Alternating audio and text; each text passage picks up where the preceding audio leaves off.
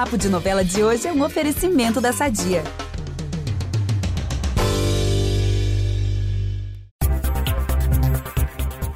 Fala, minha nação pantaneira, como vocês estão?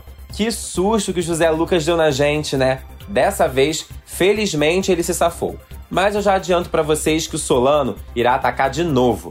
Aqui é o Ícaro Martins com mais uma dose de spoilers direto do Pantanal. Eu vou começar dizendo que o José Lucas irá retornar para a fazenda sã e salvo. A Irma fará uma premonição, porque desde que engravidou do cramulhão, vira e mexe, ela dá essas possuídas, né? A moça vai falar para todo mundo que o José Lucas tá bem e que não adianta nada procurarem por ele, pois o espião só será encontrado quando quiser ser. Mas graças a Deus ele tá bem. Quer dizer, graças a Deus e ao velho do Rio.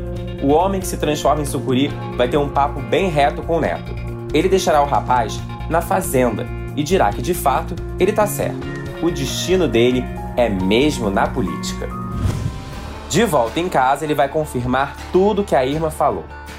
O José Leôncio então ficará possesso ao saber que o filho sofreu um atentado.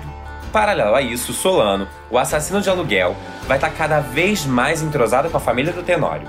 Aliás, ele já vai estar até almoçando e jantando à mesa com todos, o que vai levantar suspeitas, pois eu não sei se vocês lembram, mas o Tenório não gostava de dar muita intimidade aos seus peões.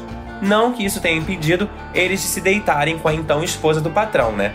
Cala-te boca.